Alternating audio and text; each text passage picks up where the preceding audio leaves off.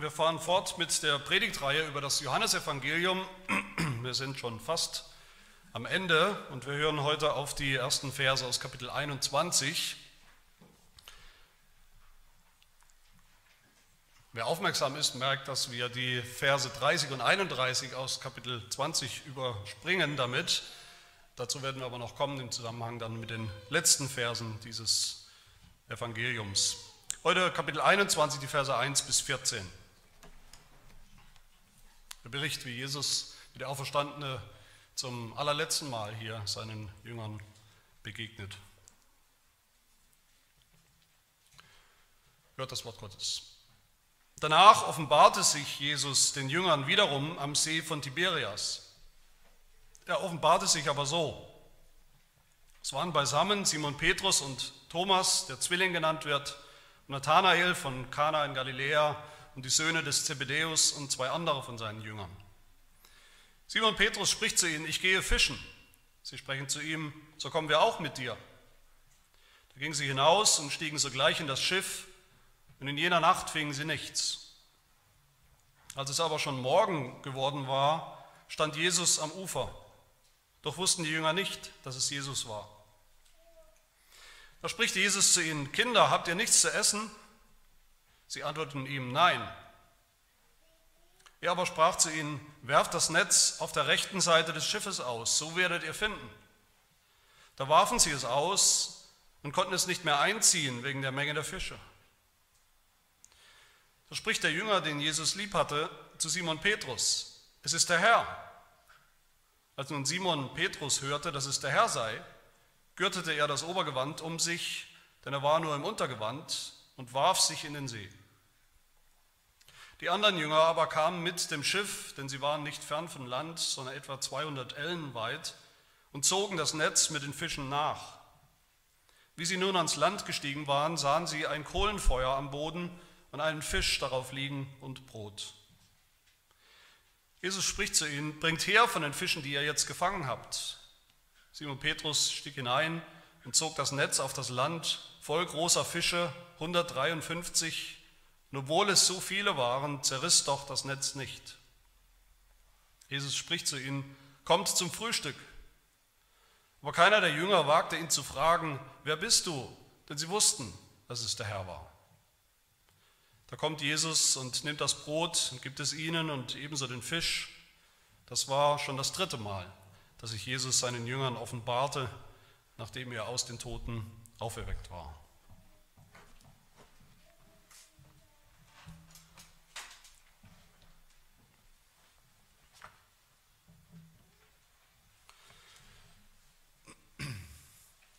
Wie glauben eigentlich Menschen an Jesus Christus? Zum, also zum ersten Mal. Vielleicht, wenn ihr euch selbst erinnert an eure eigene Biografie, eure eigene geistliche Biografie sozusagen oder, oder an die von anderen, bei denen ihr das miterlebt, mitbekommen habt, wie sie gläubig geworden sind. Oder heute, wenn wir schon glauben an Jesus, wie wird unser Glaube immer wieder neu entfacht und gestärkt?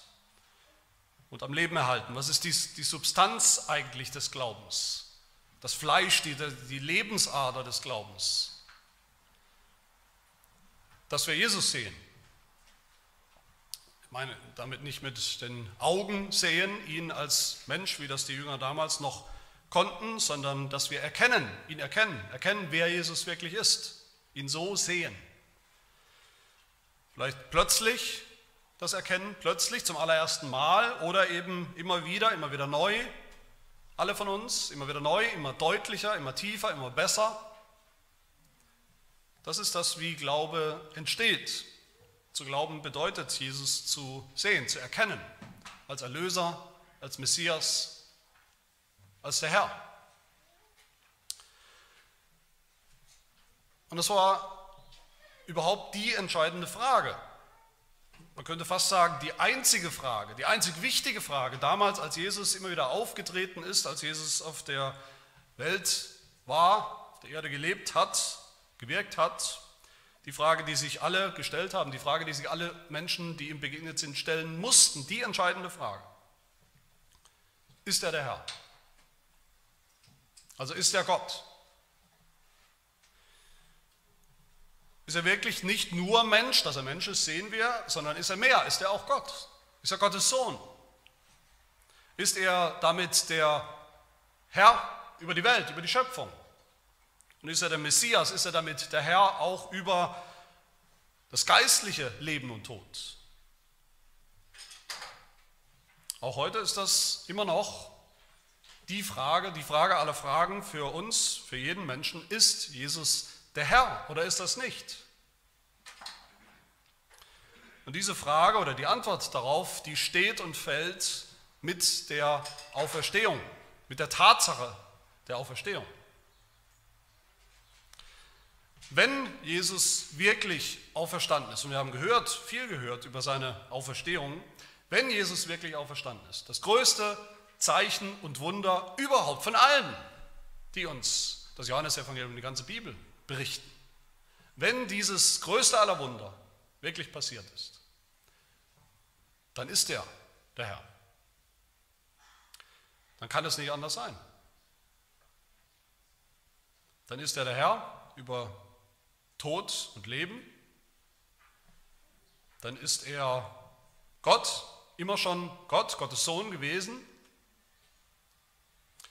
dann ist er auch wirklich der Erlöser, den Gott gesandt hat, um anderen Menschen das Leben zu geben. Dann ist die Erlösung, das Evangelium wahr. Und dann, meine Lieben, dann ist überhaupt nichts mehr, aber auch gar nichts mehr in dieser Welt, wie es mal war. Ich will es mal so sagen, wenn Jesus nicht auferstanden ist, warum sollte dann irgendein Mensch irgendetwas glauben, was dieser Jesus jemals gesagt hat oder was er angeblich getan hat. Warum sollten wir, dann, sollten wir ihn dann respektieren? Warum sollten wir dann für einen guten Menschen, für einen guten Lehrer vielleicht halten? Warum sollte dann überhaupt irgendein Mensch noch heute, 2000 Jahre später, seinen Namen überhaupt noch erwähnen, ihn aufnehmen in die Liste der Menschen, der Männer, der 100 wichtigsten Menschen, die jemals gelebt haben? Warum? Wenn nicht, aber wenn, wenn er wirklich auferstanden ist von den Toten, warum sollten wir dann nicht alles glauben, was er gesagt hat? Warum sollten wir dann nicht alles glauben, was er getan hat? Wäre es dann nicht die größte und tragischste Dummheit, nicht zu glauben? Ich hoffe, ihr versteht, was ich meine, wenn ich, wenn ich das so sage. An der Auferstehung Jesu, von der wir gehört haben, entscheidet sich, ob er der Herr ist oder nicht.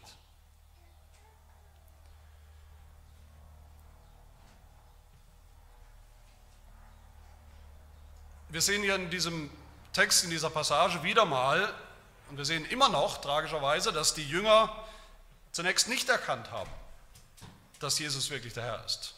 Am Anfang sehen wir das hier, haben sie es nicht erkannt. Und dann sehen wir, haben sie es doch erkannt.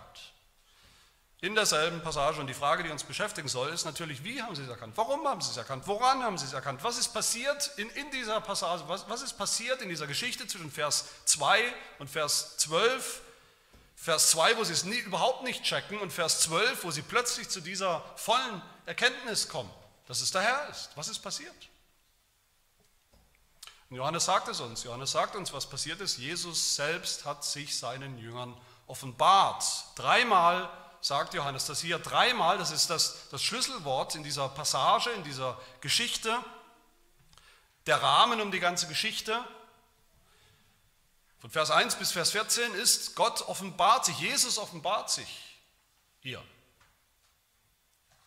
Und das ist immer der Schlüssel zum Glauben. Menschen glauben da und glauben nur da, wo Jesus sich ihnen persönlich offenbart.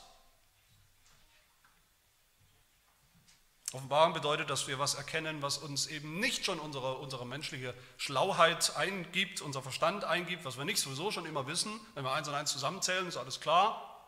Das ist nicht Offenbarung. Offenbarung ist etwas, das Gott tut. Das Gott tut Offenbarung ist ein echtes Aha-Erlebnis, eine echte geistliche Erkenntnis, die Gott uns schenkt, wo Gott den, den Groschen fallen lässt, wo Gott es uns wie, wie Schuppen von den Augen fallen lässt, wenn wir etwas sehen, was wir bisher eben nicht sehen konnten, nicht verstehen konnten, nicht glauben konnten, nicht glauben wollten, weil wir mit Blindheit geschlagen waren. Aber plötzlich drängt sich das auf, plötzlich drängt sich eine, eine, neue, neue Erkenntnis auf, die wir vorher nicht hatten, kommt, kommt das über uns wie, wie eine Flut, wie, wie ein Dammbruch und es gibt kein Drumherum mehr. Es gibt nur noch einen möglichen und logischen Schluss, nämlich Jesus ist der Herr, Jesus muss es sein. Jetzt ist es mir klar, jetzt weiß ich es, jetzt glaube ich es.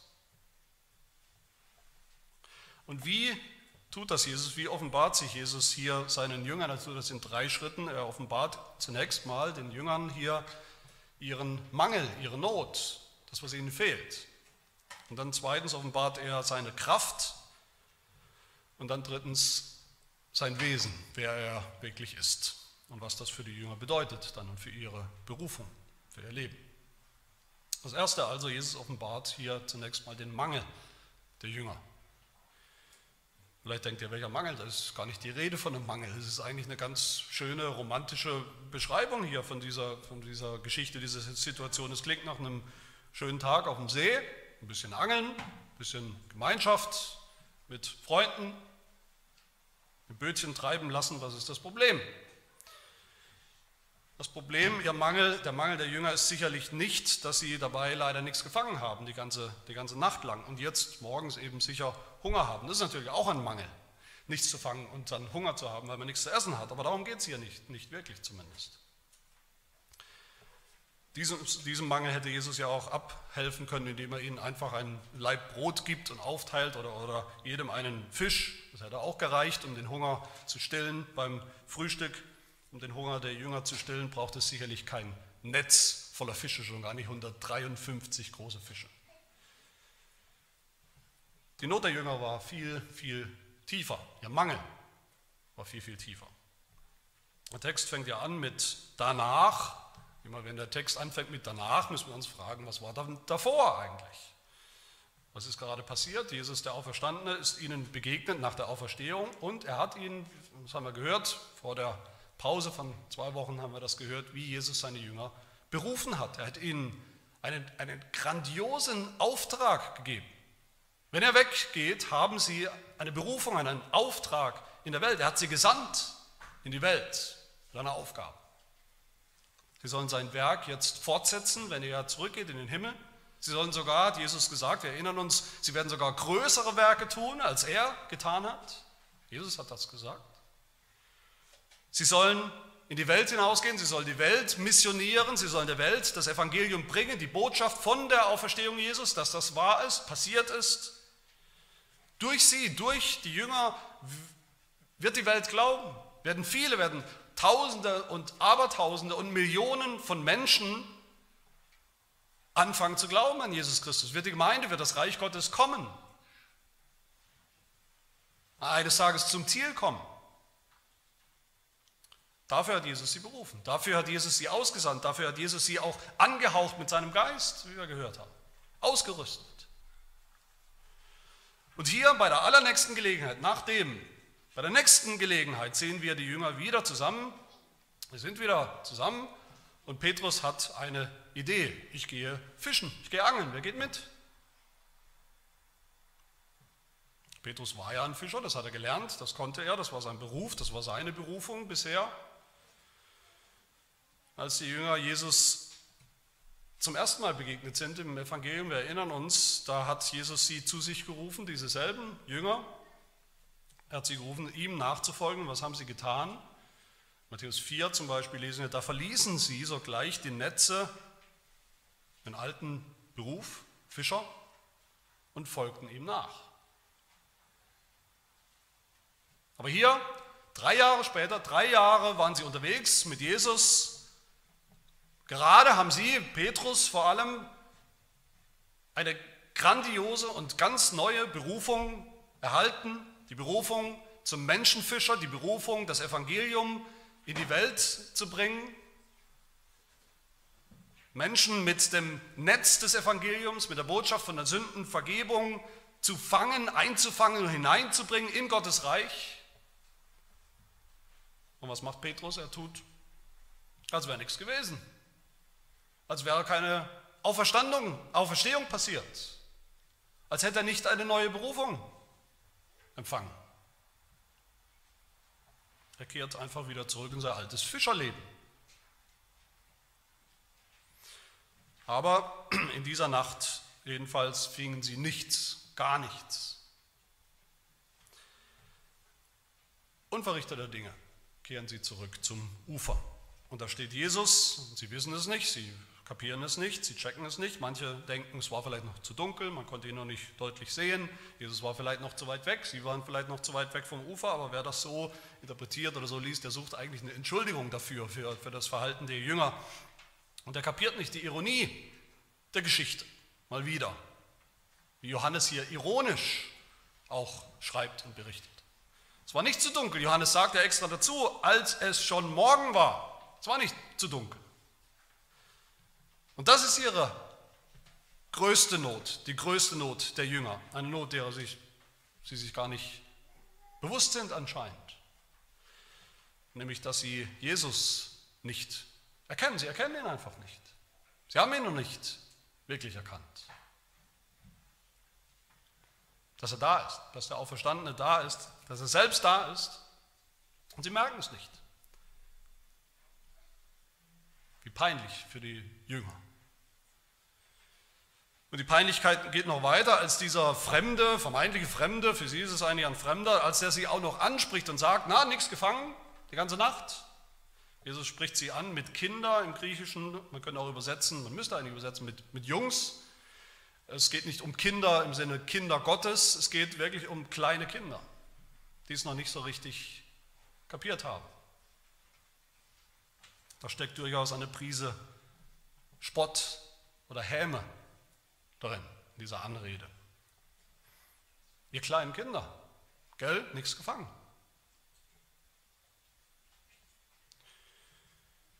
Jesus weiß nicht nur, nicht nur die Antwort auf diese Frage, er weiß natürlich, dass sie nichts gefangen haben, Jesus weiß auch, warum sie nichts gefangen haben.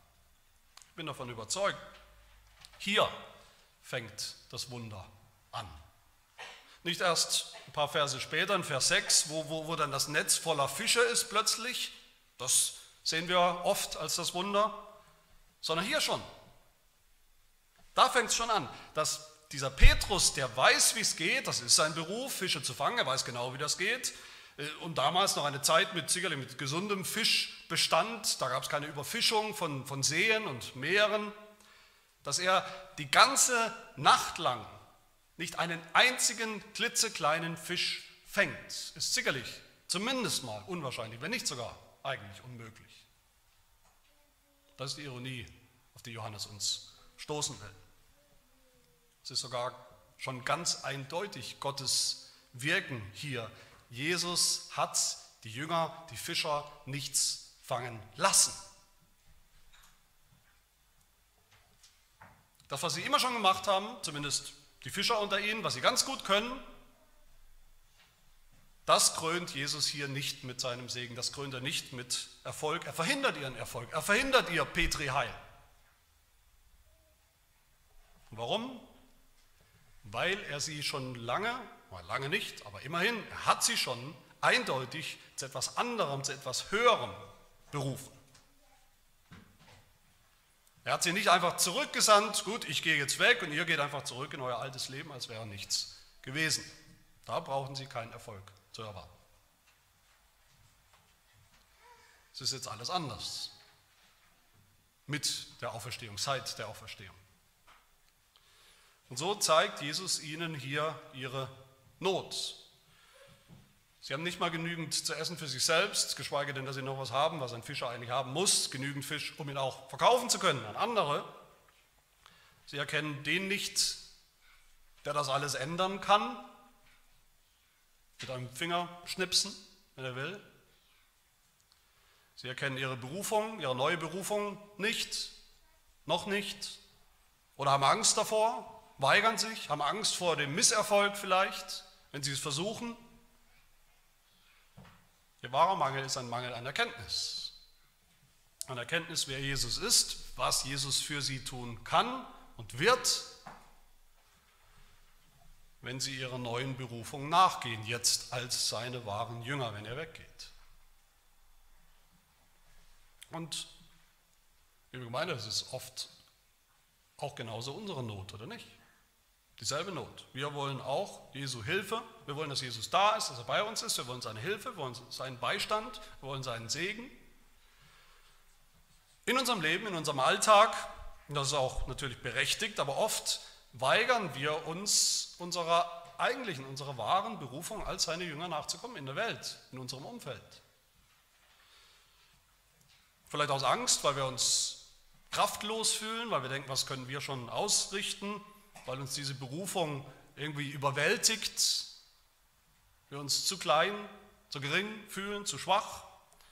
Vielleicht haben wir da angefangen, vielleicht haben wir angefangen, unsere Berufung als Jünger mal zu, zu erfüllen, als es alles noch neu war, aber dann irgendwie auch ohne Kraft mit der Zeit. Wir haben unsere Netze vielleicht mal verlassen, im übertragenen Sinne, als wir gläubig geworden sind, sind aber vielleicht längst zurückgekehrt in, unsere alte, in unser altes Leben. Und Jesus steht da bei uns, wie er es versprochen hat, und wir erkennen es nicht. Wir erkennen ihn nicht.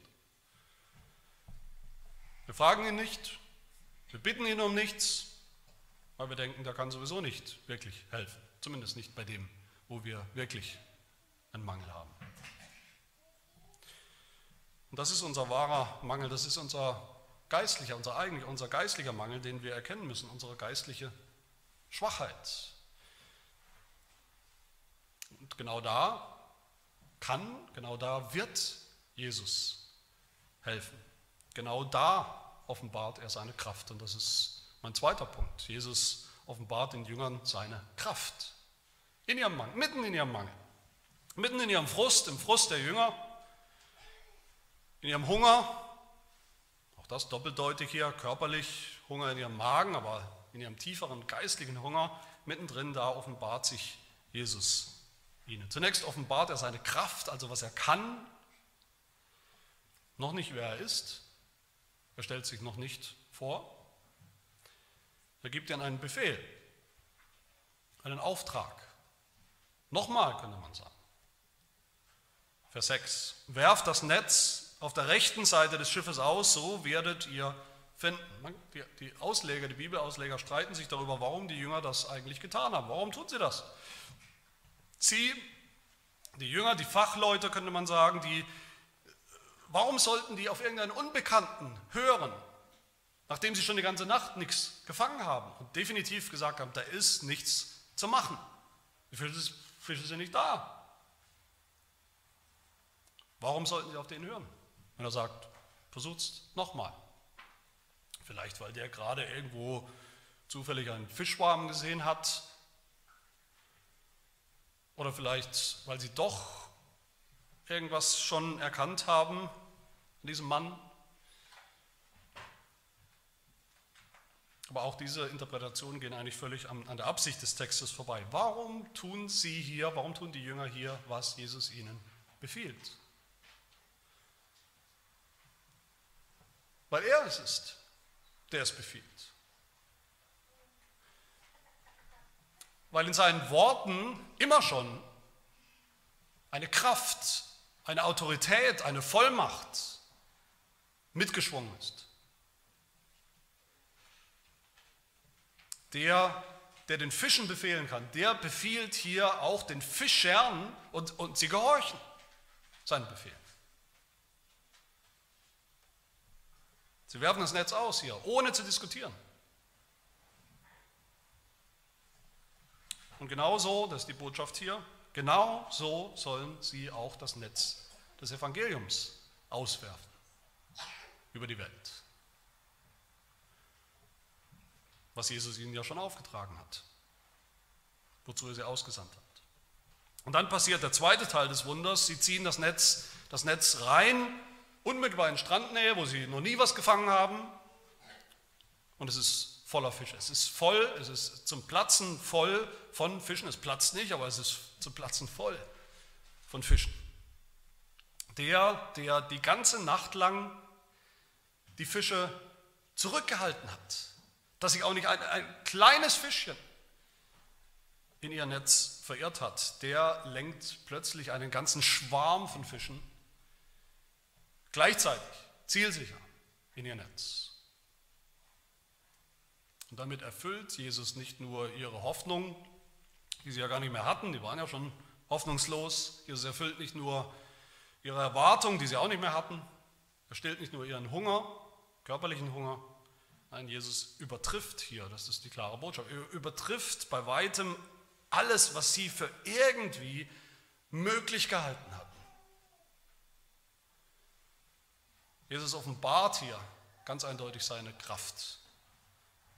Eine Kraft, die nicht von dieser Welt ist, eine Kraft, die sicherlich nicht menschlich ist, eine Kraft, die befiehlt mit einem Wort und es geschieht, eine Kraft, der die Menschen einfach gehorchen, einer Kraft, der die Fische gehorchen, einer Kraft, der die Elemente gehorchen, der die Wasserströmung gehorcht, der alles gehorcht, sodass das rauskommt, was er will. Dass sich der Erfolg einstellt und er stellt sich ein und er übertrifft alle Erwartungen. Bei weitem.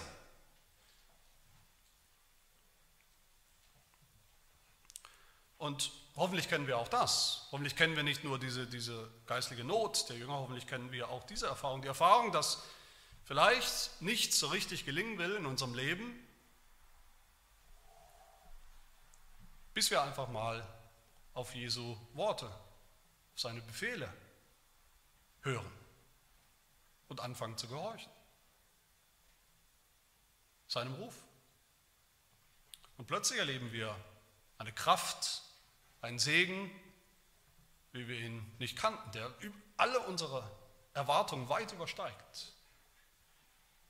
Wir bringen uns oft um Segen, weil wir seinen Worten nicht gehorchen, weil wir uns weigern, sein Wort zu gehorchen. Aber wenn wir das tun, wozu Jesus uns berufen hat, dann erleben wir so eine Kraft, so einen Segen, der alles in den Schatten stellt. Eine Kraft, für die es keine andere Erklärung gibt, als dass hier Gott, der Herr, am Werk ist. Aber auch das ist noch nicht genug, dass die Jünger seine Kraft erkennen und staunen. Jesus will, dass sie vor allem ihn erkennen. Ihn selbst. Das ist der dritte und letzte Schritt, wie Jesus sich offenbart. Er offenbart den Jüngern sein Wesen, wer er wirklich ist. Jesus steht da, urplötzlich steht er da am Strand, keiner weiß, wo er hergekommen ist, plötzlich steht er da. Und er offenbart sich. Und Johannes, der Jünger, den Jesus besonders lieb hatte, er erkennt das zuerst. Und er ruft zu Petrus, er ist es, es ist der Herr. Wie haben sie das erkannt? Woher diese plötzliche klare Einsicht bei den Jüngern, die sich dann durchsetzt? Eben noch stand ja genau derselbe Jesus am Strand und sie haben nichts kapiert. Auch nicht, als er sie angesprochen hat, auch nicht, als er ihnen befohlen hat, das Netz nochmal auszuwerfen. Sie haben nichts kapiert. Wie haben sie ihn dann plötzlich doch erkannt? Woran? Einerseits natürlich an dem Wunder, also an dem Netz voller Fische. Daran, dass die Fische anscheinend dem Befehl dieses Mannes gehorchen. Aber auch daran, dass sie selbst, die Jünger, einfach so gehorcht haben seinem Befehl, seiner Vollmacht, seiner Autorität in seinen Worten. Andererseits haben wir ja hoffentlich lang, schon lange gelernt aus diesem Johannesevangelium, dass Jesus ja öfter ganz ähnliche Wunder getan hat. Und die Leute haben nicht erkannt und geglaubt. Die Leute haben nicht alle geglaubt. Lange nicht. Schon gar nicht automatisch. Es, ist kein, es, es gibt nie einen Automatismus. Ist, da ist kein, kein Automat, vorne, vorne ein Wunder und hinten kommt eben ein automatischer Glaube raus. Da muss noch mehr passiert sein. Und das ist es, was Johannes uns sagt, worauf er unsere Nase hier stoßen will, wenn er gleich dreimal sagt, Jesus offenbarte sich. Das ist das, was passiert ist. Jesus hat das getan. Jesus musste das selbst tun. Diese Erkenntnis, wer er ist, wer er wirklich ist, die kommt immer von ihm. Es seine Initiative, sich erkennen zu geben. Das hat nichts damit zu tun, dass die Jünger so schlau waren oder plötzlich eben einen, einen genialen Einfall, eine geniale Idee hatten. Der Blickwinkel hier ist ganz auf Jesus und was Jesus getan hat. Er hat sich offenbart. Er hat nicht gewartet und gehofft, dass es diesmal vielleicht klappt, dass die Jünger diesmal vielleicht den richtigen Schluss ziehen, wenn alles gut geht. Er hat ihnen ganz souverän diese Erkenntnis geschenkt. Wie die Jünger plötzlich diese Erkenntnis haben, dass es der Herr ist, wird ja gar nicht beschrieben, interessanterweise. Wird gar nicht erklärt im Detail, weil es nicht zu erklären ist, weil es, nicht, weil es unsichtbar ist. Weil es etwas ist, was Jesus den Menschen schenkt, was er selbst den Menschen schenken muss, was er ihnen, was er uns einflößen muss. Etwas Geistliches. Das ist eine geistliche Sache, eine geistliche Erkenntnis. Zur Erkenntnis zu kommen, Jesus ist dieser Herr. Wenn man eben noch dachte, Jesus ist ein ganz normaler Mensch, vielleicht ein guter Mensch, ein, ein toller Mensch, eines ganz normalen Todes gestorben vielleicht, und plötzlich kommt man zu der Erkenntnis, nein, das ist der Herr. Das ist eine geistliche, geistgewirkte Erkenntnis und anders geht es nicht. So haben wir es schon von Anfang an gehört, wenn wir uns erinnern, in diesem Evangelium, Johannes Kapitel 3, wo Jesus sagt, wenn jemand nicht von neuem geboren wird durch den Geist, so kann er das Reich Gottes nicht sehen. Und wer nicht mal das Reich Gottes sehen kann, der kann auch nicht den Herrn des Reiches Gottes sehen. Der kann den Herrn nicht erkennen. Ohne den Geist. Und dann Vers 8, der Wind weht, wo er will, und du hörst sein Sausen, aber du weißt nicht, woher er kommt und wohin er geht. So ist jeder, der aus dem Geist geboren ist. Plötzlich erkennt er, plötzlich glaubt er, plötzlich bekennt er, Jesus ist der Herr. Es kann gar nicht anders sein. Schon Kapitel 1 haben wir gehört, die, die das erkennen, die Jesus erkennen glauben, die sind nicht aus dem Blut, noch aus dem Willen des Fleisches, noch aus dem Willen des Mannes, des Menschen, nicht aus menschlicher Einsicht oder Vernunft, sondern aus Gott geboren. Und dann erkennen sie, durch den Geist, durch Gottes Wirken. Da, wo der Geist wo Gottes Geist so wirkt, da gehen Menschen die Augen auf über Jesus. Da können sie plötzlich alle, alle Beweise, alle Zeichen und Wunder, die er getan hat, im richtigen Licht sehen. Alles im richtigen Licht sehen. Die ganze Welt, die ganze Schöpfung im richtigen Licht sehen. Und alles ergibt Sinn. Das ist eine geistliche, eine geschenkte Erkenntnis. Und so ist es auch bei uns. Es wird immer wieder wird so dargestellt von den, von den Kritikern, den Skeptikern des christlichen Glaubens, wird immer wieder dargestellt von denen, die den christlichen Glauben ablehnen, dass alle Beweise, alle, alle Zeichen, vor allem die Vernunft, die menschliche Vernunft insgesamt, all das spricht dagegen, an Jesus zu glauben, an seine Auferstehung zu glauben. Aber in Wirklichkeit ist es genau umgekehrt. Angesichts der Zeichen, die Jesus getan hat, wie er sich durch sie offenbart hat, was sie über ihn aussagen, ist es am Ende das einzig Vernünftige zu erkennen. Er ist der Herr. Er muss es sein. Wir glauben gerade nicht aus Mangel an Beweisen. Wir glauben nicht, weil es gibt keine Beweise, also können wir nur glauben. Wir glauben nicht ins Blaue hinein, wir glauben aufgrund der Beweise, die uns Jesus gegeben und geliefert hat. Es ist nicht, es ist nicht eine 50-50 Chance, dass Jesus möglicherweise der Herr sein könnte. Und wie es manche Menschen ja sagen oder auch, auch praktizieren, die sagen, okay, ob Jesus wirklich der Herr ist oder nicht, ich weiß es nicht genau, es könnte sein, könnte aber auch nicht sein. Schaden tut es nichts, mal an ihn zu glauben, also vorsichtshalber glaube ich mal an ihn. Kann ja nur helfen. Nein, in dem Moment hier, wo Jesus sich selbst mitteilt, offenbart, wo er den, sich den Jüngern offenbart hat, wo er den Jüngern die Augen geöffnet hat, war es absolut sicher. Das sicherste auf der Welt. Die sicherste Erkenntnis überhaupt. Er ist es. Ohne jeden vernünftigen Rest an Zweifel. Genau deshalb sehen wir ja auch hier diese heftige Reaktion. Petrus stürzt sich ins Wasser, das heißt nicht, er schwamm, er hat sich ins Wasser gestürzt, sofort, spontan. Wird nicht gesagt, ob er schneller dann am Ufer ankam als die Jünger, die mit dem Boot gepaddelt sind oder langsamer. Das ist alles völlig egal. das einzige Wichtige ist, dass er gehandelt hat, ohne zu überlegen. Es ist der Herr und dann auf zu ihm, auf ins Wasser, egal, egal welche Konsequenzen. Er, er liefert sich sofort aus, mit Haut und Haar, seinem ganzen Leben, diesem Herrn.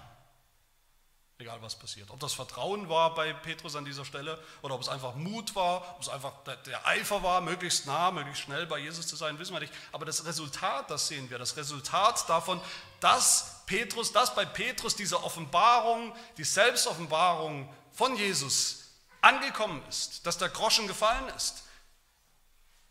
Die sichere Überzeugung da war. Er ist der Herr. Was bedeutet das eigentlich? Wir kennen natürlich diesen, diesen Begriff, diese Anrede Jesu, das ist die Standardanrede, könnte man sagen, von Christen, wie sie Jesus nennen. Er ist der Herr. Es ist vielleicht so normal für uns, dass wir gar nicht darüber nachdenken, was das wirklich bedeutet, als wäre es einfach so, ein, so eine Hülse oder ein Titel, den wir Jesus geben. Aber was bedeutet das, zu erkennen, Jesus ist der Herr? Das Wort Herr, wie wir es hier haben, das Wort Herr im Neuen Testament ist nichts anderes als eine Übersetzung von im Alten Testament von dem Wort Gott oder Yahweh. Eine Übersetzung. Das heißt, wo immer Christen das erkennen und bekennen, Jesus ist der Herr, bekennen sie damit, dass Jesus nichts weniger ist als der, den Gott versprochen hat, den Gott gesandt hat, der Sohn Gottes, der in die Welt gekommen ist. Sie bekennen damit sogar die ultimative Gleichheit zwischen Gott, dem Schöpfer, dem Gott des Alten Testaments, wenn wir so wollen, und Jesus Christus, seinem Sohn, dem Herrn, demselben Herrn. Sein Bekenntnis zum Gott des Alten Testaments, der seinen echten göttlichen Sohn gesandt hat. Jesus ist dieser Herr. Wer ist der, durch den schon alles geworden ist, wie Johannes am Anfang ja sagt, der Mitschöpfer, der Miterhalter der ganzen Schöpfung. Er ist der Gott der Vorsehung, dem alles gehorcht, dem die Elemente gehorchen, der alles aufrechterhält nach seinem Plan und nach seinem Wort, nach seinem Befehl. Und die Jünger sehen das ja hier in diesem Wunder, dass Jesus der Herr ist über das Meer, der Herr über die Fische, über die ganze Schöpfung,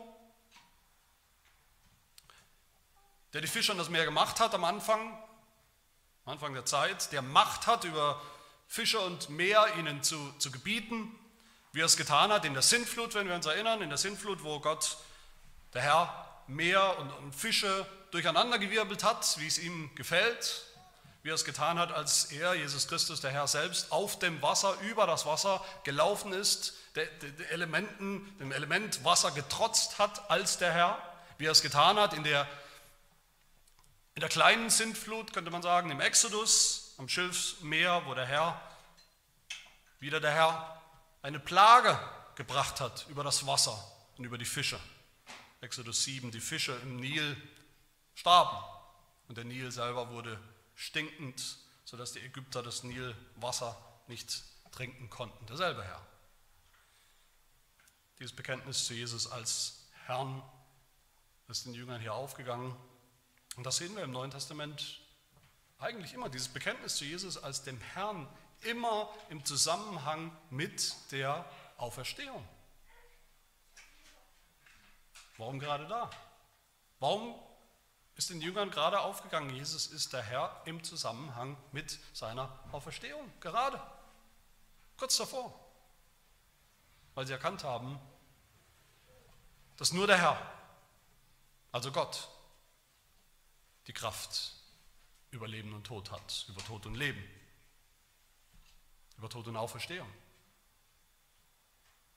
Weil sie erkannt haben, dass die Auferstehung nichts weniger ist als eine neue Schöpfung durch den Herrn, denselben Herrn, dass alles neu geworden ist. Wenn die Jünger hier bekennen, es ist der Herr, dann bekennen sie damit, er ist nicht nur der Mensch, den wir kennen, den wir so gut kennen, den wir kannten, der jetzt auferstanden ist, sondern es ist Gott selbst. So wie es auch Thomas ja schon bekannt hat in Kapitel 20, als Jesus sich ihm offenbart, ihm mitteilt und er bekennt, mein Herr und mein Gott, was dasselbe, ein und dasselbe ist. Mein Herr und mein Gott. Mein Herr ist mein Gott. Aber all das müssen wir jetzt wieder sehen im Zusammenhang mit dem, wozu Jesus seine Jünger berufen hat, schon berufen hat. Wozu er sie ausgesandt hat in die Welt im, im letzten Kapitel, in der letzten Szene. Er hat sie ausgesandt mit, mit einer Sendung, mit der Kraft, der Vollmacht, auch der Autorität, jetzt, dass sie jetzt Menschen das Evangelium bringen, das Evangelium von der Sündenvergebung, das, die, die Botschaft von der Auferstehung von Kreuz und Auferstehung. Noch haben sie nicht damit angefangen. Noch haben sie eigentlich nicht den allerersten Schritt gemacht, die Jünger. Noch sitzen sie in ihrem Bötchen und, und angeln und fischen, als ihnen Jesus hier zum letzten Mal begegnet. Aber während sie nur gerade mal schnell ein paar Fische fangen wollen, was gewaltig schief geht, will Jesus hier ihren Blick wieder zurücklenken auf ihre eigentlich, auf ihre wahre, besondere, geistliche Berufung. Sie sollen Menschenfischer sein. Und die Botschaft hier ist jetzt für Sie, für die Jünger, wenn dieser Mensch, Gott, Herr, schon für so einen dicken Fang beim Angeln, beim Fischen garantieren kann, wie viel mehr wird derselbe Herr für ihren Erfolg bei ihrer eigentlichen Berufung, bei ihrer eigentlichen Mission, Sendung in die Welt garantieren, die ja seine eigene Mission ist, seine eigene Sendung. Wie viel mehr wird dieser Herr dafür sorgen, dass ihre Netze voll sein werden, zum, zum Bersten, zum Platzen voll sein werden mit 153 großen Fischen, wenn sie tun, wozu sie beauftragt und gesandt sind und berufen sind, das Evangelium in die Welt hinauszutragen, zu anderen Menschen. Wie viel mehr wird er selber dafür sorgen, dass der, der große Fang gelingt, dass die große Ernte, die große End Endzeiternte auch eingebracht wird. Die beginnt schon im Moment mit der Auferstehung, dann mit der Sendung der Jünger und die diese Ernte dieser Fang, der nicht zum Ende kommt, bevor alle gerettet sind, bevor alle eingebracht sind, die Gott in Ewigkeit berufen und auserwählt hat. Jeder Einzelne wird Jesus ins Netz gehen, ist die Botschaft. Nicht 153, nicht 144.000, was auch eine symbolische Zahl ist in der Bibel für eine Menschenmenge, die niemand zählen kann. So groß ist sie. Nur Gott. Gott hat sie gezählt. Und Jesus selbst, der Herr selbst, garantiert dafür, garantiert für den dicken, vollständigen, überraschenden, alle Erwartungen übersteigenden Fang seiner Jünger. Auch das gilt uns, meine Lieben, am Ende, auch diese Ermutigung soll und darf uns gelten. Als Jesus hier seine Jünger äh, ruft, zu sich ruft, zum Frühstück einlädt, zum Frühstück mit Fisch und Brot, Vers 12, und da sagt der Text, da wissen sie eigentlich, wer er ist, aber sie sagen nichts. Sie sagen lieber nichts. Sie wissen es jetzt schon, aber sagen lieber nichts. Warum nicht? Weil es ihnen zu peinlich ist. Jesus hat sie zu Menschenfischern berufen, mit seiner Kraft ausgestattet, das wissen sie, sie erinnern sich, sie müssen sich erinnern in dem Moment, dass er das schon hat. Und sie sitzen hier am Bötchen und versuchen ein paar Fische ein paar echte, normale Fische zu fangen. Aber als sie ans Ufer kommen mit ihrem großen Fang, was sehen sie da? Da liegt schon ein Fisch auf dem Grill. Da liegt schon einer. Das heißt, Jesus braucht ihre Hilfe überhaupt nicht. Er braucht ihren technischen, fischerischen Sachverstand überhaupt nicht. Er braucht ihre Netze nicht. Aber trotzdem sagt er zu ihnen, trotzdem sagt Jesus zu ihnen, obwohl er der Herr ist, obwohl er schon einen Fisch hat, sagt er zu ihnen, bringt ein paar von euren Fischen her, die ihr gerade gefangen habt. Und damit nimmt Jesus im wahrsten Sinne des Wortes, nimmt er damit seine Jünger mit ins Boot und erneuert ihre Berufung.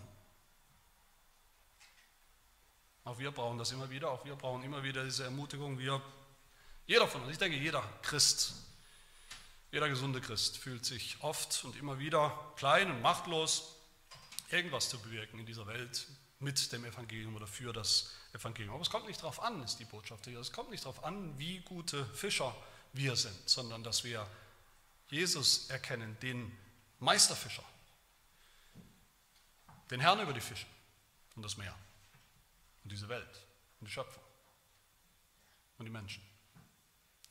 Dann wird er auch den Segen geben, wenn wir unsere Netze auswerfen, unsere kläglichen Versuche immer wieder, die Netze, das Netz des Evangeliums auszuwerfen bei den Menschen, mit denen, mit denen Gott uns in Kontakt bringt, die wir um uns herum haben, in der Familie, bei der Arbeit, so Freunde, Verwandte, Bekannte.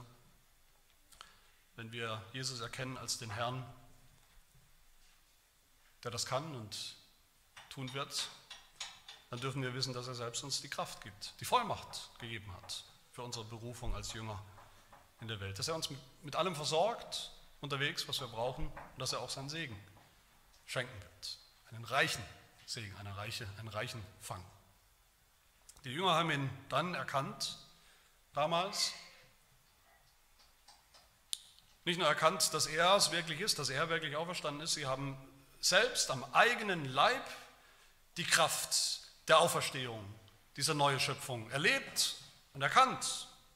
Es ist selbst neu geworden, ganz neu geworden, im, im Glauben an diesen Herrn.